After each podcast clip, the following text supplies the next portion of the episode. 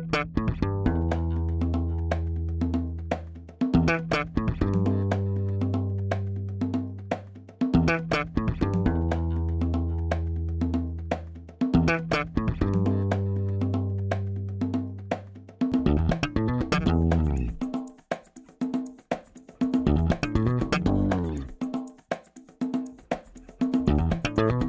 Este é o Tapa da Mão Invisível, podcast destinado àqueles que querem ouvir ideias que abalam sociedades e que não são ditas na mídia tradicional. Bem-vindo, Paulo Fux. Grande Júlio, tudo certo? Tudo beleza? Como é que está a nossa querida Porto Alegre? Eu vou te espelhar a pergunta: como é que tá Brasília, Mordor?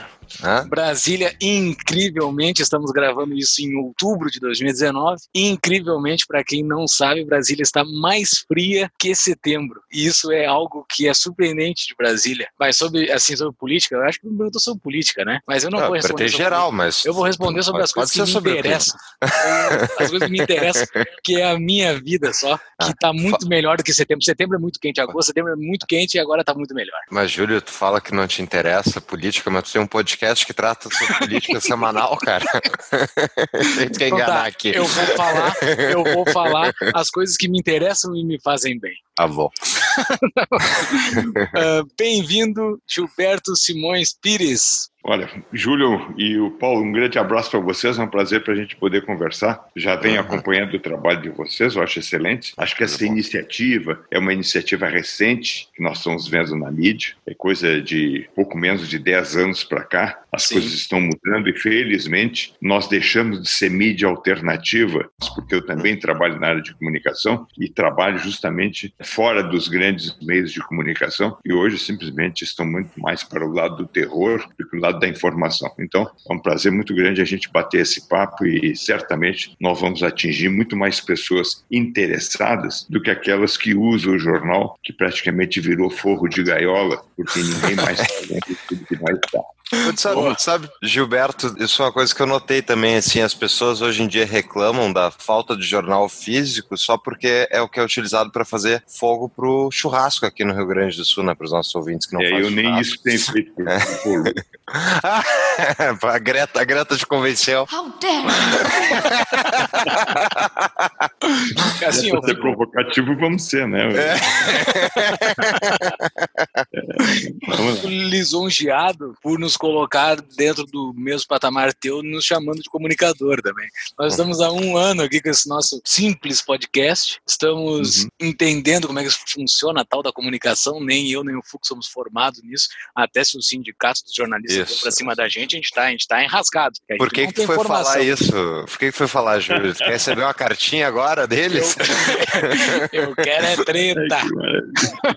Mas assim, quem é Gilberto Simões Pires? Ele pediu, eu vou ler o currículo que ele me passou. É um abnegado lutador liberal contra os coletivistas e um comunicador. Muito obrigado pelo convite, Gilberto. Uh, quem fez o meio de campo entre nós foi o querido por todos, Roberto Rachevski. Obrigado, Roberto, por ter feito essa ponte. Gilberto, tu tens uma história um pouco mais longa que a nossa, dentro da comunicação, dentro de como se espalha as ideias, né? Mas uhum. antes de mais nada, acho que é interessante falar, porque a gente já falou bastante aqui, em alguns episódios, sobre iniciativas liberais que surgem ao redor do país. E vão surgindo, e vão surgindo, e algumas acabam, e outras seguem, e assim vai. Mas tem uma iniciativa criada por ti, né? Eu acho que mais outras pessoas, que é, ela é bastante importante, pelo menos no ambiente das ideias do Rio Grande do Sul, que foi o pensar mais, né? Como é que foi uhum. a formação do pensar mais? Como é que se deu isso? E explica para quem não conhece o que é o pensar mais. Então vamos lá. Bom, na realidade é o seguinte, quando tu falasse aí na questão de ser comunicador, eu lembro que eu era um comunicador porque eu era um vendedor. A minha profissão era justamente na área de vendas e todo vendedor ele tem que seduzir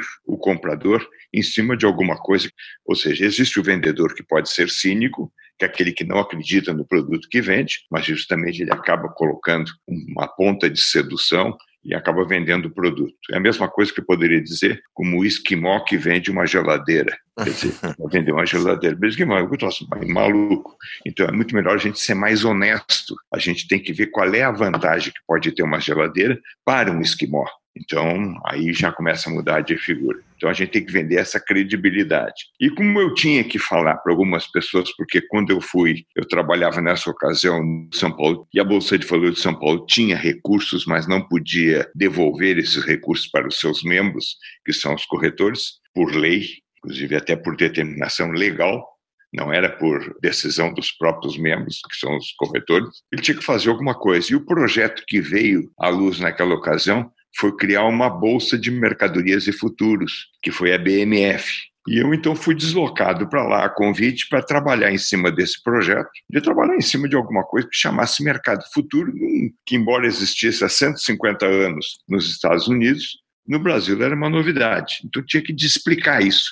Aí o Banco Mundial nos contratou e montou um target para a gente desenvolver esses programas que eram mercados futuros. Então, era mais ou menos uma venda que se fazia justamente aos agentes econômicos das vantagens que tinha do mercado futuro, à luz de uma realidade que já acontecia em todos os lugares do mundo desenvolvido, principalmente em Nova York e principalmente nos Estados Unidos, onde Chicago era uma sede importante, e também aí se desenvolveu em Nova York através da, da NIMEX, isso então, era que ano, mais ou menos? Isso foi lá por ano de 1986, foi quando surgiram esses mercados. Então nós dividimos naquela ocasião, que aí entrava desde o próprio índice da bolsa, que era, era possível comprar ou vender a futuro, entrava também as commodities agrícolas, as commodities minerais. Então a gente começou a colocar esses contratos, mas precisava existir o contrato.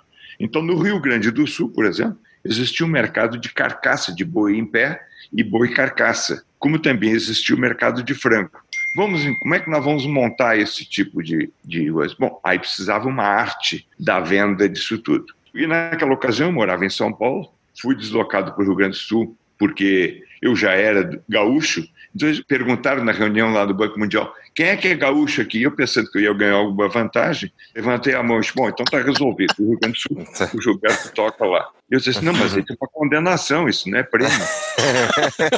ah, Porto Alegre é um negócio, é um negócio meio complicado. Eu consegui sair, mas enfim, aí então fui. Eu deveria conversar com alunos da universidade, com acadêmicos, sobre as vantagens do mercado futuro. Nesse meio tempo, eu liguei para a Rádio Gaúcha e perguntei se eles não tinham interesse de conhecer, pelo menos, essa novidade que estava chegando ao Brasil, que era a negociação de contratos futuros de mercadorias e de índices. E naquela ocasião o Lazer Martins tinha um programa na rádio à tarde, que era o Gaúcha Repórter. A produção gostou e, e pediu que eu fosse lá. Quando eu cheguei lá no Lazer Martins, até então eu não tinha nenhuma atividade na área de comunicação. Eu era comunicador independente da área de comunicação. Qual é a tua formação acadêmica, Gilberto? Eu sou administrador de empresas e fui para São Paulo justamente para fazer o meu curso de especialização em marketing financeiro, porque eu já trabalhava no mercado de capitais. Eu acabei trabalhando em cima de alguns bancos, abrindo mesas de open market, naquela ocasião era no open market,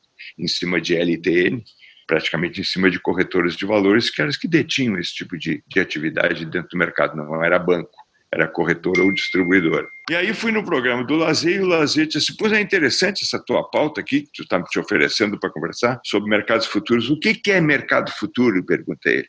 E eu disse assim, bom, essa resposta tem que ser impactante. Se ela for uma resposta boba, as pessoas vão fazer de conta que não ouviram. Eu disse assim, olha, isso é um mercado onde a gente vende não entrega, e compra e não recebe.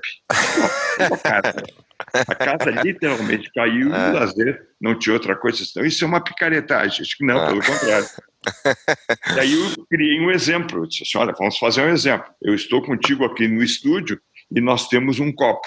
Então eu pego um copo e tu compras esse copo. Então tu é detentor de um copo. Daqui a pouco mais tu vê que esse copo subiu de preço e tu queres vender o copo. Então tu vende o copo. Na medida que tu comprou um copo e vendeu um copo, tu zerou a tua posição. Bom, se tu zerou a tua posição, tu não precisa do produto, basta o teu contrato. Eu tenho um contrato onde eu compro, eu tenho um contrato onde eu vendo e o produto físico é o que menos importa. Isso quer dizer que se eu sou uma pessoa que recebo uma informação, assim como nós estamos conversando aqui, e nós três recebemos a informação, o Paulo e eu recebemos a informação dizemos o seguinte: olha, o petróleo vai subir. Bom, então vamos comprar petróleo, mas eu não tenho onde guardar o petróleo. Então eu compro um contrato. E a hora que eu ficar satisfeito com o preço, quer seja porque ele subiu, quer seja porque ele desceu, eu saio da posição. e eu tenho que sair antes do encerramento do prazo do contrato, porque senão aí vai se verificar a necessidade da entrega do produto. Então, essa é era a minha venda. Quando eu saio desse programa, e aí justamente eu, eu, respondo a pergunta de vocês, quando eu saio desse programa, eu recebo um telefonema do meu escritório, diz assim, olha, quem sabe a gente faz uma visita lá na TVE, cujo presidente era o Cândido Norberto, ele era da RBS, mas cedido, era presidente da TVE. E aí pediram para me apresentar um programa. Na, na realidade, não pediram para mim. Seria interessante a gente levar isso a um programa de televisão. Aí eles perguntaram se eu não queria fazer, gravar um piloto. Eu gravei o piloto e o Cândido Norberto disse: Não, olha aqui, ó, ninguém melhor do que quem sabe e tem uma certa capacidade de comunicação para poder apresentar. E eu entrei lá. Quando eu comecei a fazer isso, levou uns um ano e pouco, e ninguém via esse programa, nem mesmo no estúdio da televisão. É tão esse programa. ninguém olha a TVE, né? É um negócio horroroso. Né? Só assim.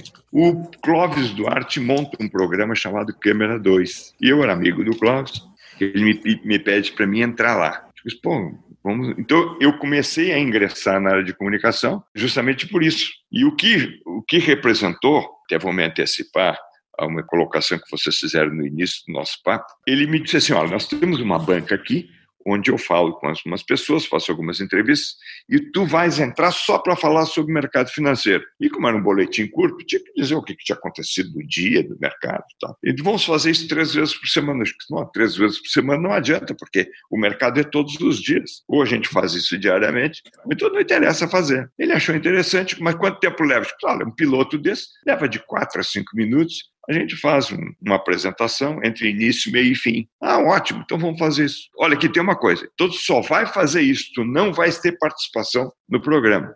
Isso, perfeito. Ele não queria que ninguém se intrometesse, porque senão ia ficar uma certa balbúrdia. Ele já tinha cinco ou seis pessoas, e aí ficaria muito ruim. Mas tá bom. Naquela ocasião, Olívio Dutra era candidato a candidato não tinha passado dentro das prévias do PT, a prefeito... Candidato a prefeito ainda, lá na época que ele estava sendo candidato prefeito, a prefeito, prefeito, de Porto Alegre. É, a única coisa que ele era naquela ocasião, além de ser um sindicalista, ele era auxiliar 2. Auxiliar 2, certamente, é um cara de muito limitado, né?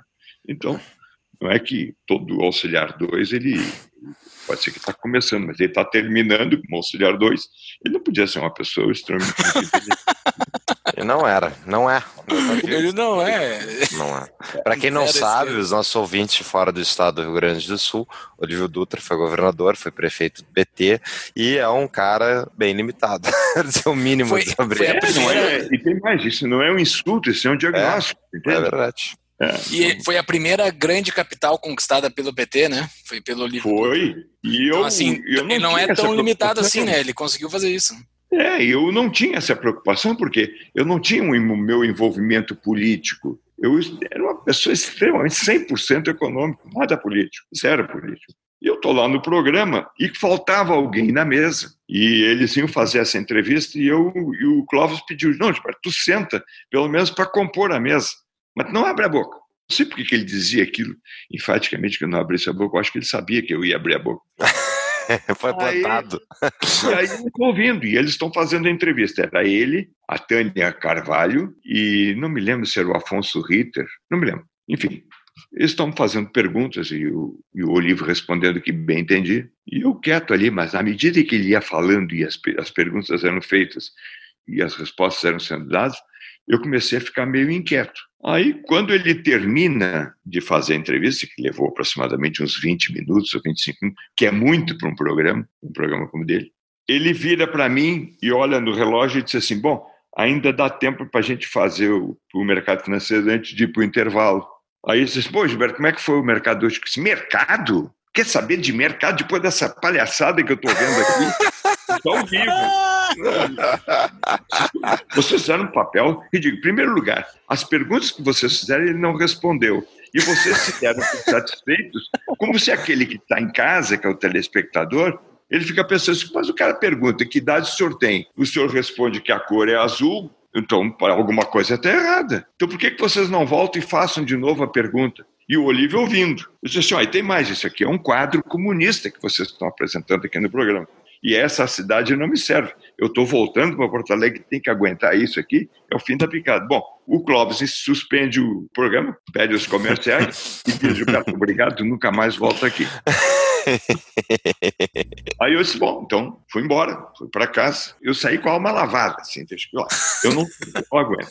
Tu já era liberal, Gilberto? Eu não sabia que eu era liberal. Ah, perfeito. Eu não sabia. Eu simplesmente não entendia como é possível que as pessoas aceitavam o Estado como se fosse o empresário, o mandou, o tutor das pessoas. Eu digo, mas vem cá, tio, cabe isso a mim. Eu tenho que tomar os meus próprios riscos. Não é o Estado, eu não transfiro para o Estado nem os meus riscos, nem quero que ele assuma os meus. Mas eu não tinha essa percepção que eu tive dentro da televisão. Foi quando eu chego em casa e bate o telefone, era o, o dono da televisão, que era o Renato Ribeiro.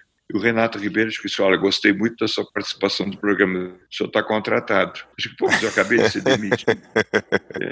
Aí eu disse, não, não, o senhor volta. Bom, terminou a, a ligação, volta a li, uma outra ligação do Clóvis. Digo, vem cá, olha, que não pare de ligar telefone para cá, para a televisão. Tá todo mundo enlouquecido, todo mundo quer a tua participação. Aí eu cheguei a uma conclusão. O povo gosta de liberais. O povo gosta de pessoas autênticas. O povo não gosta de mentiroso. Mas, infelizmente, o gaúcho vota em comunista. isso é impressionante, né? Porque isso foi antes do PT chegar ao poder pela primeira vez. Antes Já existia demanda pelas ideias liberais. É. Então, e eu liberal. fiquei assim, impressionado. Eu disse assim, esse cara vai ganhar. Porque as pessoas, de uma maneira geral, que não têm formação, elas se deixam seduzir pelo populismo. O populismo é a coisa mais maravilhosa que tem. Tu quer coisa melhor do que alguém chegar numa sala onde tem pessoas que estão passando mal e dizer assim, olha, vocês todos vão ficar muito bem. O populista uhum. é assim, o populista não é. O populista é mentiroso. Vende sonho. Ele vende sonho e entrega pesadelo. Exatamente. É, infelizmente, as pessoas falam assim, então, o que que falta? Falta discernimento. E aí eu comecei a, a trabalhar em cima daquilo.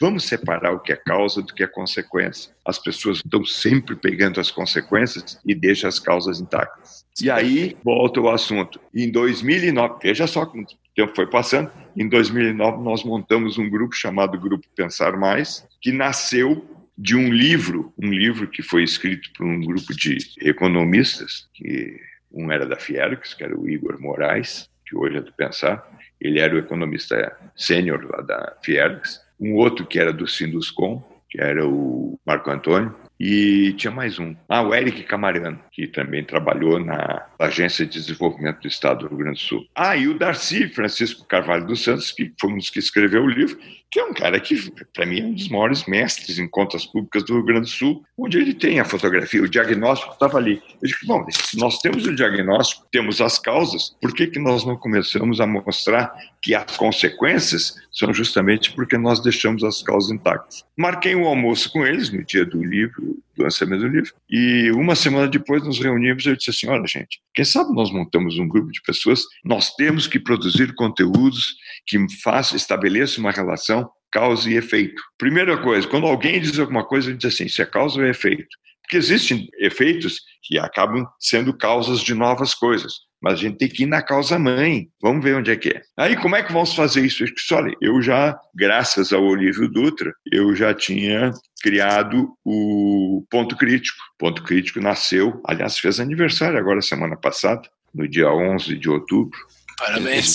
explica para o pessoal o que é o ponto crítico. É, não, mas antes é. do ponto crítico, antes do ponto crítico, eu quero fazer uma pergunta. Vamos daí lá. tu voltou para a TV e daí tu Sim. seguiu falando sobre o mercado financeiro ou tu, tu foi, Bom, tu foi dar esporro, ou tu foi pago para dar não, esporro aí ali? me deram abertura, aí eu comecei a me meter. Só que dentro do programa do Clóvis Duarte, eu tinha que respeitar isso. Clóvis primeiro era um amigo meu e eu tinha que respeitar que o programa era dele e o editorial era dele. Isso é outra coisa importante. O, o, editorial, quem é dono do editorial é dono da sua carteira de identidade. Isso na área de comunicação é extremamente importante. Quando tu queres verificar como é que é o jornal, vai lá e pega o editorial. Ou o editorial é mentiroso, mas aí é uma coisa falsificada, é importante saber. E aí é pergunta ao próprio dono do jornal, diz uma coisa, Vocês cumprem isso que está aqui, que é o editorial? Então, vamos lá. O editorial dele era o editorial esperto, é aquele que precisa vender cotas para sobreviver e o programa dá resultado. Televisão é isso, rádio é isso. Vocês que trabalham na área de comunicação entendem o seguinte: um programa de televisão ele precisa de duas coisas. Uma,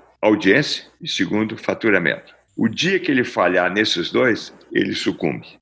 Então, essas duas coisas têm que andar juntas. Em cima disso, eu percebi que lá eu não teria mais muito futuro. E aí o, o Nelson Russovski e o James Sirotsky, num casamento que eu fui naquela ocasião, eles perguntaram, pô, por que, que tu não estás junto conosco? E eu disse, ó, não estou com vocês porque vocês não têm linha liberal. Se vocês estiverem dispostos a ter alguém que vai falar de uma forma liberal, eu tô lá. Só para explicar para o pessoal fora do Rio Grande do Sul, né? Esses dois hum. que tu estavas falando são os donos da RBS, o os RBS. caras que mandam na RBS, que é a afiliada da Rede Globo do Rio Grande do ah, Sul. É, então aí eles me convidaram para ir para lá e eu fui, e eles me deram bastante liberdade, muita liberdade. Eu fui considerado naquela ocasião, pelo Jaime e pelo Nelson, eles disseram duas coisas interessantes. Só, primeiro que tu entrou pelo lugar errado. Quem entra pelo quinto andar geralmente não é bem visto na redação que ficava no segundo. Então vais encontrar dificuldades. Segundo, teu pensamento, um pensamento que vai colidir de frente com a linha, com o jornalismo, porque o jornalismo, o ambiente onde se forma o jornalismo dentro das universidades, ele é totalmente contaminado. Ele é um ambiente socialista. Isso, isso peraí, peraí, peraí isso é uma curiosidade que eu tenho. Os donos da RBS, eles têm noção disso? Tem. Os donos. Tem noção e todos os donos de jornais têm essa noção. Só tem o seguinte: eles não podem escolher pessoas. Se eles começarem a escolher pessoas, eles vão ter que escolher um. Só esse jornal vai ter essa linha editorial exclusiva. Eles não podem. Então eles dizem assim: não, o nosso editorial e vai permitir que todos tenham a sua vontade de participar, desde que não firam a ética, tudo aquilo que diz os padrões de jornalismo. Mas eles sabem que é assim, e sabiam que é assim, e vai continuar sendo assim. O problema todo é saber até que ponto a necessidade de faturamento para pagar as contas e sobrar um dinheiro, pode sobrar um bom dinheiro, sei lá, cada um tem seu orçamento, às vezes faz com que eles abram mão de uma linha mais conservadora ou mais liberal. Isso existe. Então, para quem eu vou entregar? Hoje a gente vê perfeitamente o que está acontecendo no mercado e eu posso contar para vocês o que, que aconteceu comigo à luz das coisas que eu entendo. Ótimo. Isso que a gente quer ouvir. Muito, Quem é que não conhece ainda a nossa patrocinadora CapTable, que é a plataforma da Startse para você investir em startups com alto potencial de crescimento e rigoroso acompanhamento? Acesse captable.com.br barra tapa e ganhe um e-book gratuito sobre como investir em startups. No site você vai conhecer os projetos que estão sendo captados. Eu já investi. E você? Então vamos lá. Quando então eu fui para a RBS, a convite deles, criou um mal-estar dentro do, da cabeça do dono da, da Calda Júnior, que era o Renato Ribeiro, que é aquele que disse, olha, vai ficar aqui. Ele disse assim, mas vem cá, é verdade que tu está indo para a RBS? E ele disse, mas por que, que tu está indo para a RBS? Eu disse, olha, porque eles me convidaram lá e me disseram que eu seria o primeiro multimídia, que eu vou ter rádio, jornal e televisão. Vou ter um comentário na rádio, Rádio Gaúcha, um comentário na TV, e eu vou ter um box para escrever qualquer assunto dentro da economia na zero hora. E aquilo era uma coisa que me seduziu. Acho que só eu acho que é interessante. Acho que eu vou falar para mais pessoas, eu vou ser lido por mais pessoas e vou ser visto por mais pessoas com as minhas ideias. Que é justamente o mercado, o mercado é liberal por natureza. O mercado financeiro? Qualquer mercado. Qualquer mercado. O mercado é liberal por natureza. O mercado financeiro, obviamente, também é porque ele é um produto do liberalismo. E ninguém obriga ninguém a comprar nada e ninguém vende. Então o mercado estabelece essa liberdade. E aí, muito bem, trabalhei quatro anos na EBS e nesses quatro anos eu tive sempre total liberdade para escrever o que eu bem entendia. E naquela ocasião houve uma mudança de governo onde o Collor entrou. Entrou umas ideias liberais, algumas se confirmaram, outras não, mas vinha com um discurso liberal. Eu até fiz muitas entrevistas com ele ainda no Câmera 2, me impressionava a maneira como ele colocava aquilo, mas só que quando a gente eu conversava na linha econômica, eu não via a linha política, onde ele não tinha sustentação, o partido dele era o PRN, ninguém entendia, ele não tinha vice, Quem conseguiu o vice para ele foi a Globo, porque a Globo que disse assim, olha, quem é que pode ser? Vamos convidar o Covas. E o Covas, naquela ocasião, disse que não ia. Muito bom, então sobrou o Itamar Franco, eles acabaram de botar o Itamar Franco, então vai esse. Mas só que não tem sustentação. Isso tu entrevistou ele quando candidato? Como candidato. E aí ele ganha as eleições, aí eu já, já estava na RBS. O Brasil vivia, entre tantas coisas amargas, um negócio chamado reserva de mercado na área da informática. Era uma coisa absurda. Reserva de mercado, ou seja, ninguém entra e os que estão são os que mandam. Ou seja, era um cartório monumental. Isso era na área da informática e na área do automobilismo. E o Collor quebra esse sistema. Ele quebrou essa questão da informática e do, dos automóveis chamou os automóveis, inclusive de carroça e tal, e deu uma abertura de mercado. Olha, aquilo ali foi uma coisa espetacular. E eu então escrevia sobre isso dizendo: olha, o Brasil começa a ter uma nova perspectiva em cima de ideias ainda pequenas, mas porém liberais. Foi quando eu conheci, naquela ocasião, eu conheci o Roberto Campos. Fizemos até uma boa amizade nas vezes que ele vinha a Porto Alegre. E ele dizia: pô, pelo menos em Porto Alegre nós temos alguém que fala sobre liberalismo. E falava tanto quanto ele, porque ele era um liberal econômico e que acabou se transformando num liberal político quando ele foi para a política, mas ele era um liberal da área econômica. Muito bom. Nesse meio tempo, a ANJ, você sabe o que é a ANJ? Associação Nacional de Jornais? Isso. Você sabe o que é a ABERT? ABERT não. Associação Brasileira das Emissoras de Rádio e Televisão. E tem a ANER, que é a Associação das Editoras de Revista, Associação Nacional das Editoras de Revista. Então, existem essas três instituições que congregam todos os meios de comunicação, tanto os eletrônicos quanto os impressos, no caso da NJ Impresso. Em qual que nós vamos se filiar aí, o Fux? Tata vai ter que entrar em alguma dessas aí, qual é que é? Tá, tem que fazer a Associação Nacional dos Podcasts. A POD. Isso, a, exatamente. Mas olha aqui, ó, nós não podemos entrar, e eu estou me colocando até na Com certeza. dentro, nós não podemos nos, nos colocar dentro desse guarda-chuva deles. Uhum. E eu vou explicar por que isso. Conta aí a história. Porque um belo dia, e tem mais, o, o próprio James Sirotes, que eu lembro muito bem, o James assim, Gilberto, para tu não precisar vir da própria redação, alguém vai buscar o teu texto lá no escritório. O resto tu vai fazer por telefone, na rádio, e vai no estúdio da televisão e faz teu comentário. Mas a da revista, para tu não entrar na coisa, tu vai lá e a gente pega o teu texto e a gente publica. Tá bom. Um belo dia eu recebo um telefonema que o diretor coordenador dos editoriais da RBS pediu para mim dar uma chegada lá que tinha uma reunião à tarde. E eu achei estranho, nunca me pediram uma reunião, alguma coisa está errada, porque não tem reunião para coisa certa, só tem reunião para coisa errada. Aí marcaram três horas da tarde, eu fui lá. Quando eu cheguei lá, me deram um chá de banco, que era justamente para ver qual era o meu grau de resistência à provocação de um chá de banco achando aquilo muito ruim. Passou meia hora, eu disse assim: olha, vou me embora e vamos marcar outro dia, porque eu tenho mais o que fazer. Foi aí que abriu a porta disse: não, não, não, peraí que a gente já vai te receber. Aí me recebeu. Naquela ocasião, esse senhor, que era um cara educadíssimo, muito embora de poucas palavras, Lauro Schirmer, entrei na sala, ele me cumprimentou e ficou olhando para mim, aquele olhar que não ninguém abre a boca, um minuto parece três horas, entende? Fica aquele silêncio, aquele olhar dirigido para ver qual era a minha reação. Aí eu disse assim: não, o senhor, tá quer, o senhor quer me deixar sem jeito? Eu já não sei o que fazer aqui, estou lhe olhando, o senhor me olha e não fala, o que está vendo? E ele me pergunta o seguinte: Tu já ouviu falar na ANJ? E eu disse sim, Associação Nacional dos Jornais, repeti. E ele disse, pois é. E ele só falou nessa instituição, não falou nas demais, mas aí já ficou bem compreendido. Ele disse o seguinte: olha, não é a RBS, é a ANJ, Associação Nacional de Jornais, que nós somos membros, nós estamos fazendo parte, obviamente, do movimento Fora Collor. O movimento Fora Collor vai ganhar espaço, vai ganhar potência, porque ele, inclusive, junta-se com mais duas instituições, que no caso é a BERT e a ANER, então, o Brasil todo vai ser sacudido por isso. Então, nós vamos fazer o seguinte: o nosso editorial, a partir de hoje, não permite mais que a gente fale do colo. Aí eu perguntei, mas é não falar bem ou não falar mal? Não, não falar. E como nós temos visto que o senhor vem colocando alguns aspectos positivos, isso não vai combinar. Aí Ele olhou para mim, eu fiquei com uma cara de espanto, obviamente, e ele chegou e disse assim: Eu imagino que o senhor está entendendo que isso aí é censura. É isso que o senhor está pensando? E eu fiquei olhando para ele e disse assim: Não, o que está me preocupando não é a censura. O que está preocupando é a autocensura. É aquilo que eu vou escrever e vou achar que eu estou começando a achar que não devia ter escrito.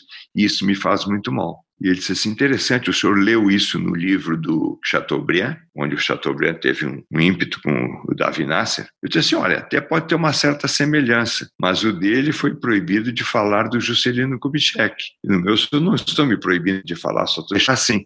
Então eu prefiro não trabalhar mais aqui. E aí eu saí da RBS porque eu achei que meu tempo tinha terminado. Mas antes de, de sair do jornal, eu ainda tinha um programa na televisão, ainda tinha o um comentário na televisão. Quando chega no, na televisão, também lá eu só fazia o meu comentário, e muitas vezes ele era gravado, mas naquele dia tinha que fazer ao vivo. Quem me antecede na mesma bancada foi a então presidente do CEPERS, eu nem me lembro mais como é o nome dela. Ela diz uma bobagem, o CEPERS nunca disse coisa que não fosse bobagem, e ela disse uma bobagem daquelas astronômicas. CEPERS, Sindicato dos Professores do do Rio Grande do Sul. Isso. Sabe uma coisa, eu não vou falar sobre, sobre mercado financeiro. Isso é uma bobagem que a senhora está falando aqui, disse um monte de coisa. Bom, aí eu já encerrei a minha atividade na televisão ali. E fui embora para o escritório livre do problema. Bom, agora daqui para frente estou livre disso, não, não vou mais precisar. Mas, Gilberto, deixa eu fazer um parênteses aí sobre a própria RBS, porque tu está falando uma história do início dos anos 90, então, quando tu encerrou a tua participação junto à RBS, né? Eu comecei a ler, e eu lia pela página 10, que era colunista de política, que era o Bairro Nuevo na época. Bairro Nuevo. E, isso, e trocou depois para Rosane de Oliveira. Eu, pessoalmente, culpo a RBS muito assim como eu culpo muito do resto da mídia do Brasil, pelo Estado do Brasil, eu quero ouvir a tua opinião sobre. Porque o que acontece? Eu li a Zero Hora fazer meio de campo entre PT e o resto. Não, o PT é só mais um partido que os outros, sabe? Passava pano para cima do que, que o PT era mesmo. Muitos dos petistas, inclusive os piores, vieram aqui do Rio Grande do Sul, são revolucionários. Né? Tarso Genro, mano, um abraço. Um das pessoas mais canalhas da face da terra que eu já vi. E esse cara era tratado como se fosse, um, sabe, uma pessoa limpinha, correta. Não que os, os inimigos, os oponentes políticos não fossem flor que se cheire, também não eram, mas o nível que o PT era, do que a gente viu depois eles fazerem no governo federal. Quem acompanhou o governo Olívia aqui no estado, no governo do estado, e quem viu antes na prefeitura, viu o que o PT fez. É muito diferente. É uma, uma máfia, uma gangue, uma, enfim, uma organização criminosa que busca, que nem todos os partidos, se perpetuar no poder, mas eles não têm nenhum, nenhum impeditivo moral para agir do jeito que eles querem agir. E eu olhava na Zero Hora e eu ficava louco, ficava louco criança para adolescente. Eu ficava, mas como é que eles tratam esses caras como alguém correto? Não, eles têm boas intenções, não, não desciam a lenha, não criticavam, assim como eles tinham que criticar todo, todo santo candidato, todo santo político tem que ser criticado pela mídia.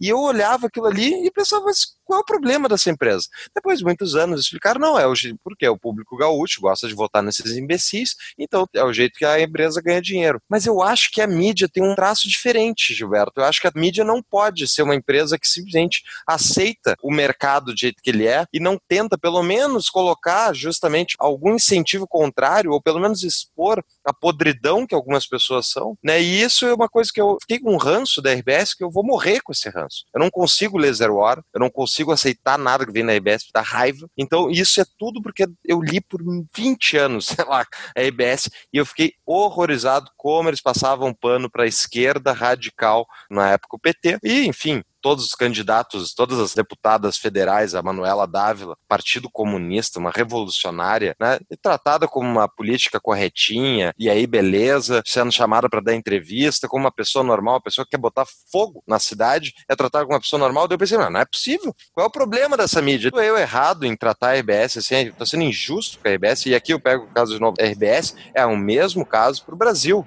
todas as mídias brasileiras passaram pano para todos esses candidatos revolucionários esquerdistas que queriam botar fogo com o Bolsonaro. Eu adoro que eles se bravos com o Bolsonaro. É isso o papel da mídia. Tem que ficar em cima do candidato, tem que ficar em cima do presidente. E eles fazem isso com o Bolsonaro porque eles são opostos ideologicamente. Mas não fizeram isso com o PT no governo federal também. Então eu culpo a mídia pelo Estado do Brasil. Não é só culpa da mídia, obviamente é uma parcela pequena, mas ao meu ver tem uma parcela significativa. Tô errado? O que tu acha? Não, tu não tá errado. Agora, o, ouvir, as pessoas que vão assistir o programa, elas às vezes ficam o seguinte: quando a gente fala muito de uma determinada empresa, a gente fica com a pecha da perseguição, quer dizer, então a gente está perseguindo, então que só esse aí deve estar tá magoado, então a gente acaba não dizendo aquilo que realmente mais interessa e fica aparecendo simplesmente aquilo que nossas vísceras mostram. Então não é o teu pensamento, é a tua víscera. Por mais que tu queira mostrar Perfeito e tu uhum. tens sentido que tu está dizendo, a luz das outras pessoas pelo lado da empatia,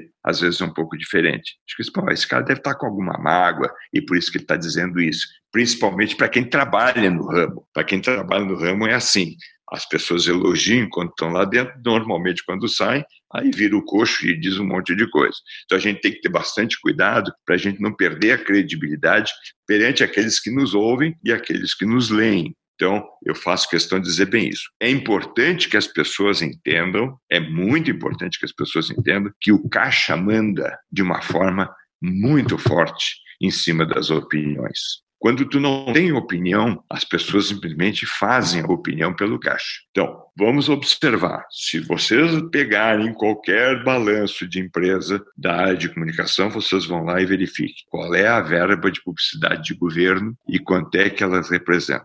Se o grau de sustentação da máquina é muito grande, vocês podem estar certo que ele tem uma conotação no editorial. O editorial vai para o lado do caixa. Isso é qualquer lugar. E é natural, porque se eu tenho aqui uma publicidade de uma empresa alfa e eu falo mal dessa empresa alfa, ele vai bater na nossa porta, na de vocês e da minha, e vai dizer assim: vem cá, se o meu produto não presta para vocês, por que, que eu estou anunciando aqui? Então vamos embora. Então tu imagina, no caso de vocês, aí com o programa Tapa da Mão Invisível, assim como o meu, que é o ponto. Se eu falo mal daqueles que a quem eu vendo os banners, eles vão dizer assim: bom, então meu lugar não é aqui. Por isso que eu, primeiro, antes de vender, eu devo chegar e faço isso no meu contrato, tá lá. Eu converso com o meu patrocinador, o meu anunciante, e diz assim: vocês estão dispostos a aceitar o que eu digo? Porque senão é melhor eu não aceitar também o teu banner. É preciso que haja esse tipo de relacionamento muito franco. Isso eu acho que vale para todos os. Faturamento é uma coisa que ainda manda fortemente. Tanto é verdade, tanto é verdade que nós estamos vendo uma repetição disso tudo agora. Se vocês observarem pelo informe oficial da Secretaria de Comunicação de Governo Federal, vocês vão ver o seguinte: as verbas de publicidade do governo, no total, incluindo as estatais, foi monumental. Muitos desses grandes meios de comunicação, eu falo sempre dos grandes meios de comunicação, eles têm uma dependência direta de dinheiro na veia do governo federal. Só o caso da Caixa, eu vou pegar o dado da Caixa, porque senão daqui a pouco a gente vai acabar confundindo a cabeça das pessoas. Seguinte, pega o ano de 2018, ainda era no governo Temer, muitas coisas já haviam sido modificadas, 1 bilhão e 200 milhões em publicidade. Tanto é que a gente ligava a rádio, ligava a televisão, era caixa para cá, caixa para lá, patrocinando aqui, patrocinando ali. Muito bom. Entra um novo governo e no primeiro semestre a Caixa Econômica gastou 94 milhões. Ou seja, olha a redução que houve de 1 bilhão e 200.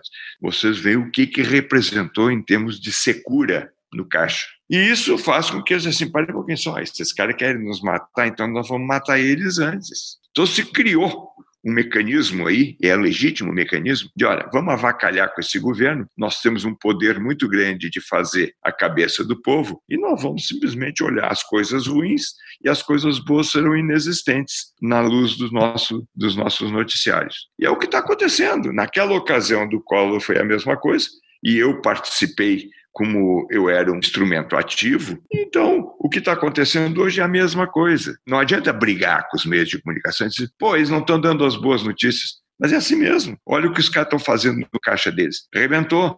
E ainda recentemente, não vai para essa medida provisória, que tirou, inclusive, dos jornais o direito de publicação das demonstrações financeiras, que passaria a ser simplesmente pelo site da CVM gratuitamente. Isso aí foi para matar eles. Não vai ter teve relatório. O próprio presidente da Câmara já disse que esse troço não vai passar. Ou seja, vai caducar a MP, pelo menos para dar uma sobrevida, porque senão os jornais vão morrer. Então isso é só sobrevida.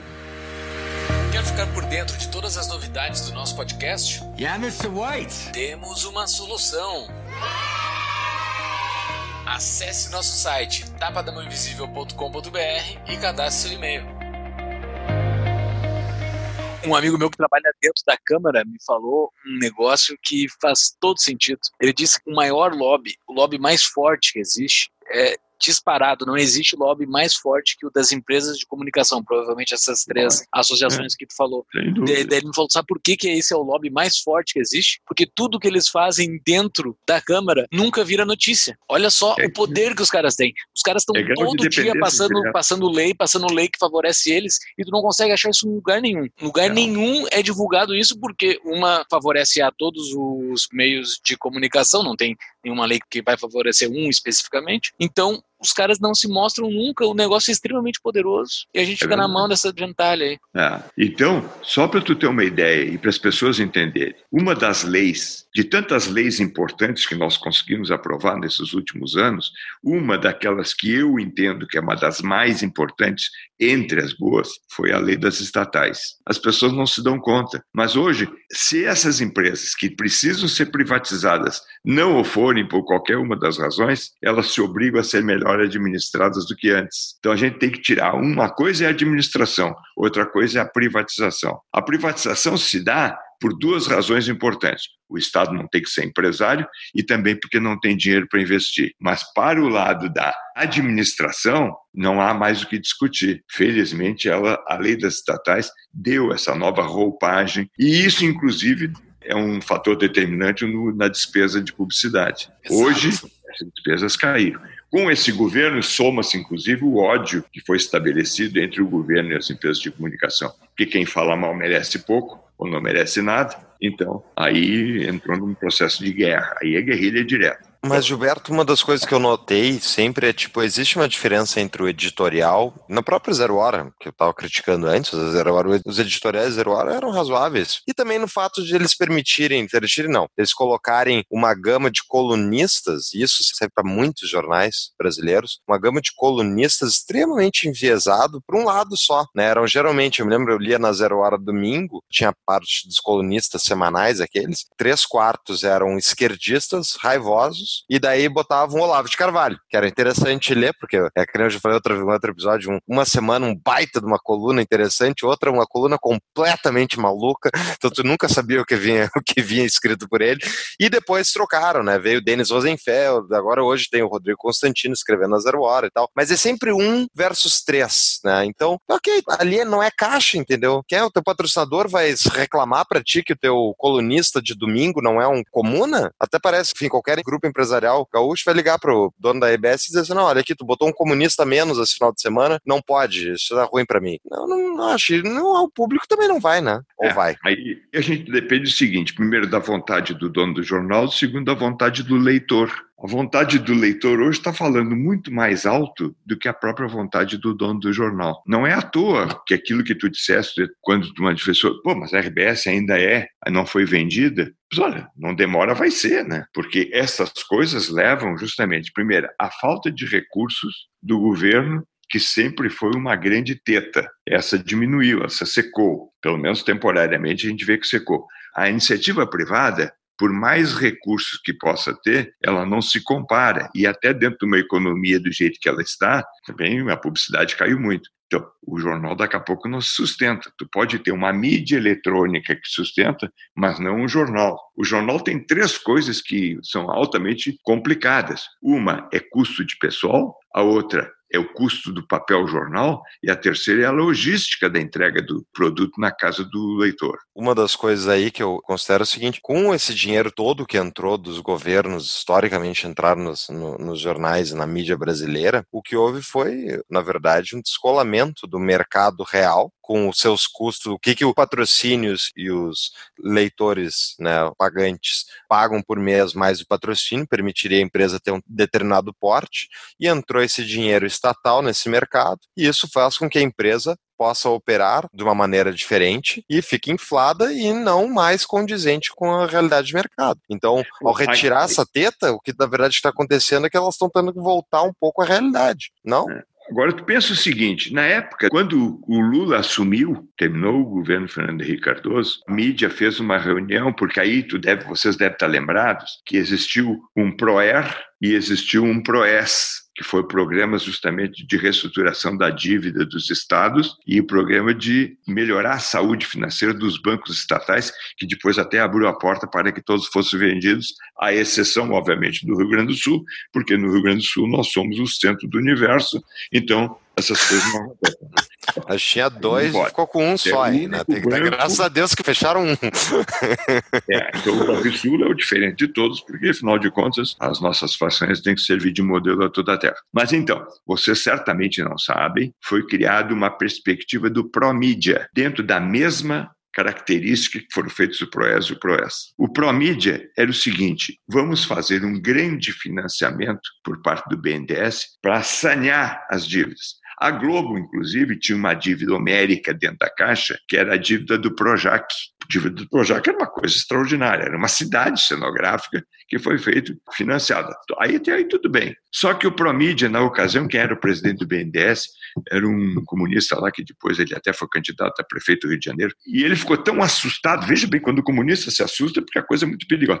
Ele se assustou com o número. Ele disse assim, não, mas esse número não dá. E o Lula, naquela ocasião, naquela ocasião, o Lula disse assim: então deixa que eu vou negociar empresa por empresa. E ela foi negociar com empresa por empresa e disse o seguinte: olha, em vez do empréstimo, nós vamos fazer troca por publicidade. Vocês mostrem o fluxo de caixa de vocês, nós damos a publicidade. Naquela ocasião, a RBS estava pronta para fazer um IPO e até eu fui chamado pelo Nelson Sirotes para conhecer a ideia para mim. Ele até queria me ouvir, queria me ouvir até não era nenhuma, não ia dizer nada de novo para ele, mas ele queria me ouvir. Aí eu disse, pô, é interessante fazer isso porque tinham duas tranches de dívidas que eles tinham no mercado internacional, eles resolveriam aquilo. Aí simplesmente essa esse IPO foi suspenso porque o governo financiou tudo, pagou tudo e pagou sem precisar devolver o dinheiro porque era mídia direta, era injeção na veia. Então, com isso, o que, que foi feito? Existe um preito de gratidão quando existe alguém. Se eu te ajudo, tu fica me devendo. Isso a máfia sempre mostrou isso. Tu me ajudou, daqui a pouco eu vou precisar, tu vai ter que devolver essa, essa ajuda. E o que que fizeram? A primeira ajuda foi botar o nome do Lula no parque gráfico que a RBS construiu. Ah, não foi verdade. nem o ministro das comunicações, foi o presidente. Coisa claro, linda, hein? Pode Coisa linda. o que quiser, eu acho isso. Ah. Então é o seguinte, aí há um compromisso, e o compromisso se mantém até hoje, porque foi recheada, a redação foi recheada com pessoas de mentalidade de esquerda, quem tem todo o direito de ser, e naturalmente quem dominou foi a corporação. A corporação dominou o jornal e não o jornal dominar a corporação. Então, isso que tu está sentindo e que muitos estão sentindo é fruto dessa cooptação. Sim, perfeito. Impressionante. Uma análise sensacional, como é a palavra que a gente gosta de utilizar aqui. Ela não está vindo da minha Sim. imaginação. Eu convivi Tem com fatos isso. e dados, não, e tem fatos é. e dados que mostram isso, né? Não, o é, fato é o parque gráfico é nomeado, é nome do Lula. Não tem prova melhor do, que essa. Você botar o nome de um cara qualquer aí, até o Martinho Lutero. Pô, bota o nome dele. Não, vamos botar o nome do Lula. Quer dizer, o que, que é isso? Ou não, temos que agradecer o cara que nos ajudou. E aí vocês veem o que, que aconteceu com a publicidade. Deu um, um boom extraordinário dentro do caixa da, das empresas da RBS, principalmente da Rádio Gaúcha, que faturou monumentalmente, porque ela deixou de ser mídia local, para ter mídia nacional. Sim uma coisa espetacular. Então, isso tudo a gente enxerga. E daí, assim, nesse meio tempo, tu. tu Aí eu fui abrir o um ponto crítico, né? Exato, tu foi abrir o um ponto crítico. Já que o próprio Lauro Schirmer é que me deu, a, me deu o Chico olha, porque eu, Chico olha, eu vou ter que abrir o meu porque lá eu digo o que eu quero e ouço quem eu quero. Esse negócio de dizer assim, não, vamos falar e vamos ouvir a contraparte. Não, quem decide sou eu. E na Propriedade privada. Essa, porque eu não tenho nada para ouvir. Então, deixa que os outros façam isso. Eu faço o que eu acho que tem que fazer. Eu só dou espaço para quem fala em defesa do liberalismo. Quem não defende o liberalismo não pode ter espaço, porque ele vai simplesmente emporcalhar o meu negócio. Eu não aceito isso. E daí tu começou isso quando era, sim, tu foi um dos primeiros, né? Não teve muitos a ser mídia independente pela internet, assim, de texto. Fui eu e o Políbio Braga, porque naquela ocasião nós estávamos na Bandeirantes já, E na Bandeirantes entra o Olívio, de novo o Olívio, olha que interessante. O Olívio assume o governo do Estado, não mais a prefeitura, mas como governador do Estado. Saímos do governo Brito e entra o governo Olívio. E o governo Olívio diz, a primeira coisa que ele diz quando ele senta na cadeira, estão suspensas as verbas de publicidade. Nós não vamos gastar dinheiro com publicidade nos meios de comunicação. Ora, como tinha alguns meios de comunicação que dependiam diretamente para poder viver, para poder respirar, dependiam da verba de governo, e um deles Sim. era Bandeirantes, automaticamente assim, bom, então terminou, né? E naquela ocasião, o falecido Bira Valdez, que era meu amigo de infância, me procura e diz assim, Gilberto, nós precisamos de a Bandeirantes vai fechar em Porto Alegre. Nós não damos resposta financeira para sustentar a mídia em Porto Alegre. E aí, tu assume um programa, eu assumi um programa da tarde, que hoje é tocado pelo Diego Casagrande, no mesmo horário, ele e o Guilherme Bauer, eu tinha um programa que eu chamava de Primeiro Plano. O nome do programa era Primeiro Plano. Sim. Sabe quem é que eu sucedi? Sabe quem, quem é que fazia o programa no mesmo horário antes de eu entrar? Ah. O que foi secretário da Segurança do governo Olívio Dutra, Bisol. Ah. O nome do programa é Agarra o Seu Dia. Hoje é meio estranho esse nome. E além de tudo, o Agarra o Seu Dia só tinha um anunciante, quem era o anunciante? O CEPERS. Era... o CEPERS era anunciante, o sindicato era anunciante. É, eu preciso te dizer qual era a linha editorial daquele, daquele programa? Certamente não preciso. Entro eu no programa e a primeira coisa que eu faço foi ler o livro, que depois até vou fazer essa recomendação, foi ler o livro A Revolução dos Bichos, do George Orwell. Eu lia capítulo por capítulo durante o programa, inclusive ah. com a sonoplastia dos bichos gritando. atrás, que foi uma das coisas mais espetaculares, que tem gente que mais lembra do, da Revolução dos Bichos do que propriamente do nome do programa. Até hoje as pessoas dizem, pô, aquilo foi sensacional. Era para mostrar a que que eu estava lá, o que que eu ia fazer lá. E tem mais, todos os entrevistados, eles simplesmente, olha aqui, ó, se eles não falassem a linguagem que as pessoas estão querendo ouvir dentro do meu programa, eles eram banidos, banidos na hora. Gente, pessoal, foi uma das coisas. Por que, que terminou o programa? Porque oito meses depois, o Olívio disse assim: não, nós vamos voltar a fazer publicidade. E essa publicidade, naturalmente, tinha um preço. Qual era o preço? 30 milhões. Eles chegam naquela ocasião lá na diretoria, era o Bida Valdez, e dizem o seguinte: olha, não dá para aumentar isso? Dá para aumentar, desde que o Gilberto fique fora. Ah, então, negociaram só... então me vende mais caro, disse que eu valho e aí eu ia ficar muito frustrado, se não valho nada, então me vende mais caro. Então eu saí daquela ocasião na Bandeirantes e aí decidi, eu só vou ficar com o ponto crítico e ali eu vou me manifestar, porque é muito difícil no meio de comunicação um liberal ter espontaneidade para falar as coisas que eu falo.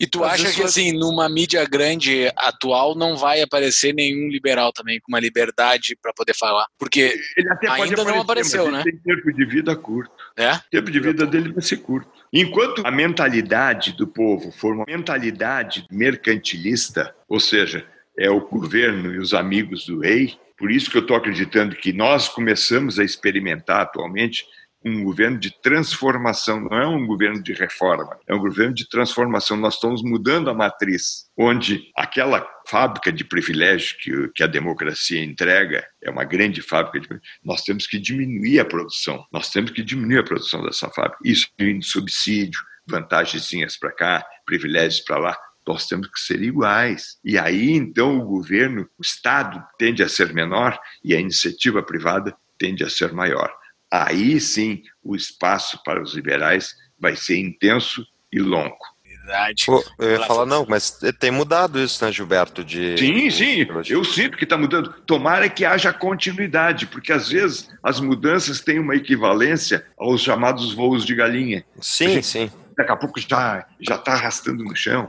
Então nós precisamos tá, dar sustentação a esse gol. Mas está mudando, inclusive, o aspecto justamente a entrada de mídias alternativas e também. Bom, esse é principal. É, e também eu acho que os próprios jornais cansaram de ser xingados de esquerdistas, né, pelos seus leitores e estavam perdendo muito do mercado. E eu acho que hoje tem mais espaço para gente que pensa que nem, que nem a gente. Eu não diria que eles estão cansados, porque esses caras não cansam nunca, eles só ficam um pouco desapontados. Mas cansado não, esses caras têm mais.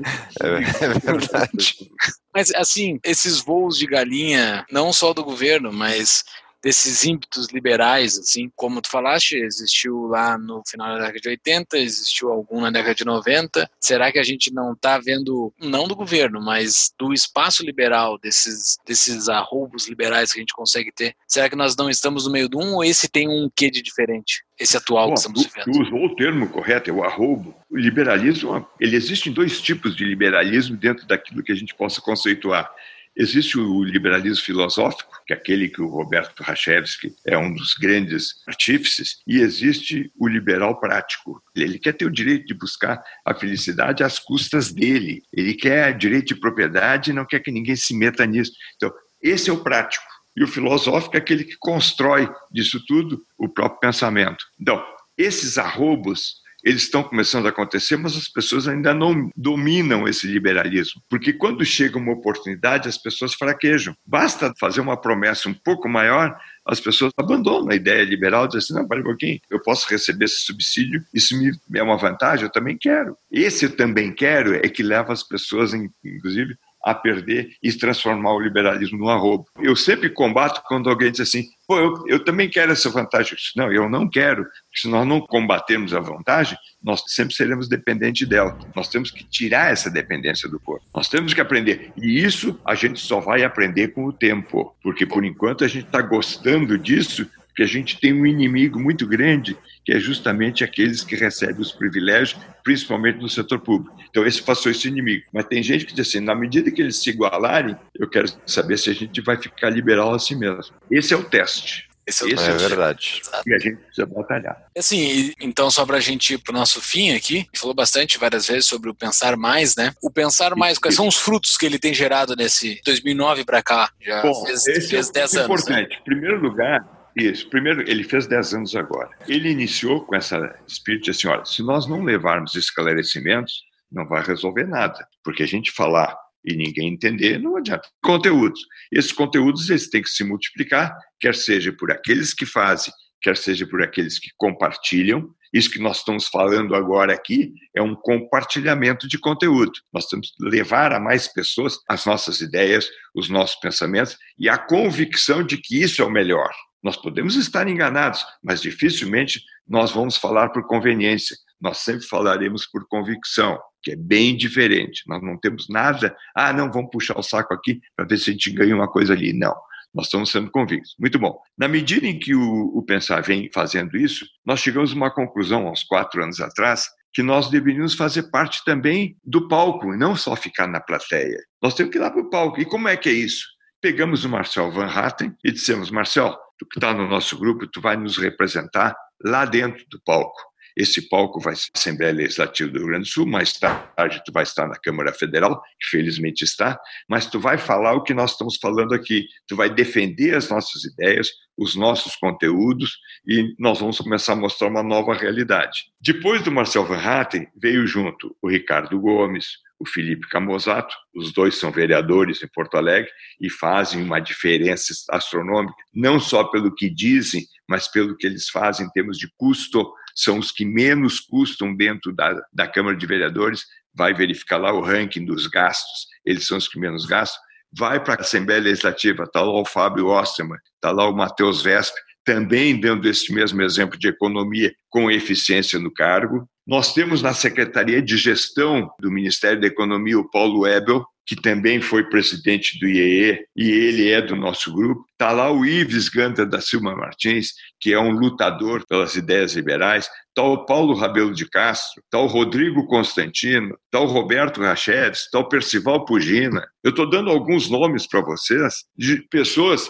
que nós estamos fazendo o que nós podemos fazer. Podemos fazer mais? Sem dúvida alguma. Nós estamos, estamos sempre sendo instigados a fazer mais. E eu tenho a impressão seguinte: se nós não fizermos a diferença, nós estamos sendo protagonistas da diferença. Nós estamos fazendo isso. E tem mais: com honestidade, com senso de justiça e com bom senso em cima daquelas coisas que nós defendemos. Se muitas vezes a gente deixa as pessoas um pouco irritadas, que dá a impressão de que a gente pode estar insultando, é bom olhar que antes de insultar, nós temos que ser comunicadores do diagnóstico. Nós sabemos onde é que está a doença, Nós sabemos quem são os transmissores dela e nós temos que aplicar os remédios necessários. É isso que o pensar faz, é essa pretensão do pensar, é a gente levar isso tudo. Não adianta a gente ser agressivo, nós temos que ser combativos, é juntar a agressividade com objetividade. Aí a gente consegue chegar no ponto que nós estamos tentando fazer aqui nesse bate-papo a três. Muito bom.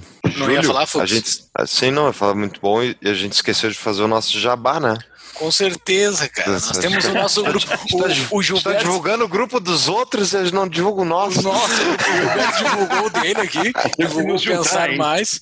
Nós temos que nos juntar. Vamos, vamos sim, vamos sim. Vai, vai virar tudo um, um grande Vocês grupão. já estão convidados a participar do Pensar. Depois eu vou Opa! falar isso com a chefe. Muito obrigado. Eu vou trazer vocês para o nosso grupo, vocês têm muito a contribuir. Maravilha. Uma honra, uma honra. Mas enquanto a gente não vai pensar mais, tem o grupo do Telegram do Tapa da Mãe Invisível, o grupo mais livre da internet, tá? O mais livre da Então. internet, tá? Eu não quero competir com o Pensar Mais, que é um grupo físico, real, que as pessoas Não, não, não, não, não somos competidores, nós somos aliados. O Exatamente. grupo do Tapa da Mão Invisível tá lá no, no nosso Apoia-se. Pode entrar direto no nosso Apoia-se para fazer o pagamento. Vamos juntar essas forças. Eu tenho a impressão que nós temos muito a ganhar. É o legítimo ganha-ganha. Exato.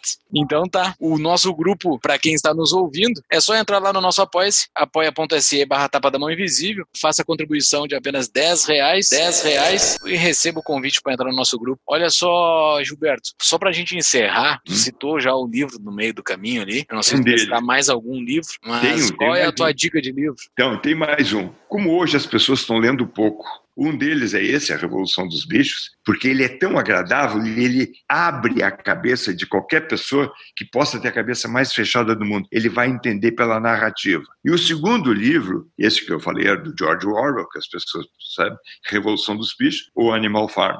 O outro é um livro que eu considero leitura obrigatória. Ele é fininho, ele é pequeno e ele diz tudo. É As Aventuras de Jonas, o Ingênuo. Baita livro. Baita. Esse, esse É livro, Gilberto, não foi citado ainda aqui. É. Tem muito adulto que tem que ler esse livro. É, não, vocês que dirá pelos adultos. E tem mais, ele foi novela de rádio no Havaí e foi considerado um dos maiores sucessos. Baseado nesse livro é que eu fiz quase que uma novela da Revolução dos Bichos na Rádio Bandeirantes. E que eu daria sequência nesse do As Aventuras de Jonas, o Ingênuo, se eu tivesse tido o tempo necessário, mas aí acabou eh, eu saindo da Bandeirantes e não fiz. Mas fica a dica. Vai estar no nosso show notes com o link para compra da Amazon. Estarão É. também nos nossos show notes os links para o Ponto Crítico e para seguir o Gilberto nas redes sociais. Gilberto, foi sensacional esse, esse nosso papo. A gente aprendeu como é que a mídia funciona de fato. Olha, tu desnudou a mídia aqui na nossa frente. Foi Ah, interessante. Eu gostei É. bastante desse papo, foi surpreendente, assim. É dica do Roberto Rachevski, né? Né? Tinha que ser uma dica boa. O Roberto Rachevski, um dia eu encontrei ele e disse assim: Tu é o cara que está faltando dentro do pensar. Porque, primeiro, ele é um grande provocador. O. Rachevski, a primeira coisa que ele diz é não, depois é talvez e quem sabe um sim.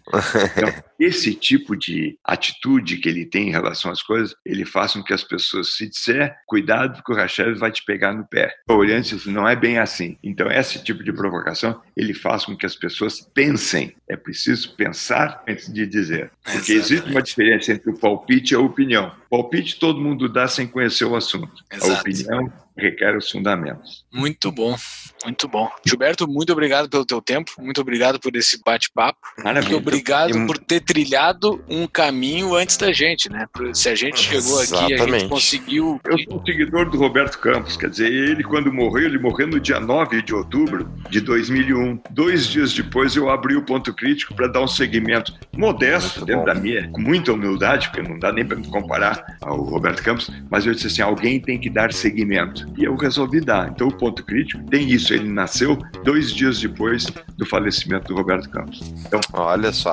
Já fez 18 anos. Ganhou a ma- maioridade sem nunca ter perdido a maturidade. Muito Boa. bom. E muito obrigado, Gilberto. Gostei muito. grande abraço para vocês, obrigado também. Boa. E vocês estão no pensar. Vou falar com o Roberto. Tá bom. Ótimo, Muito obrigado obrigado. pelo convite, valeu, estaremos. Um, um abraço. Forte Tchau, tchau. abraço, até mais, tchau.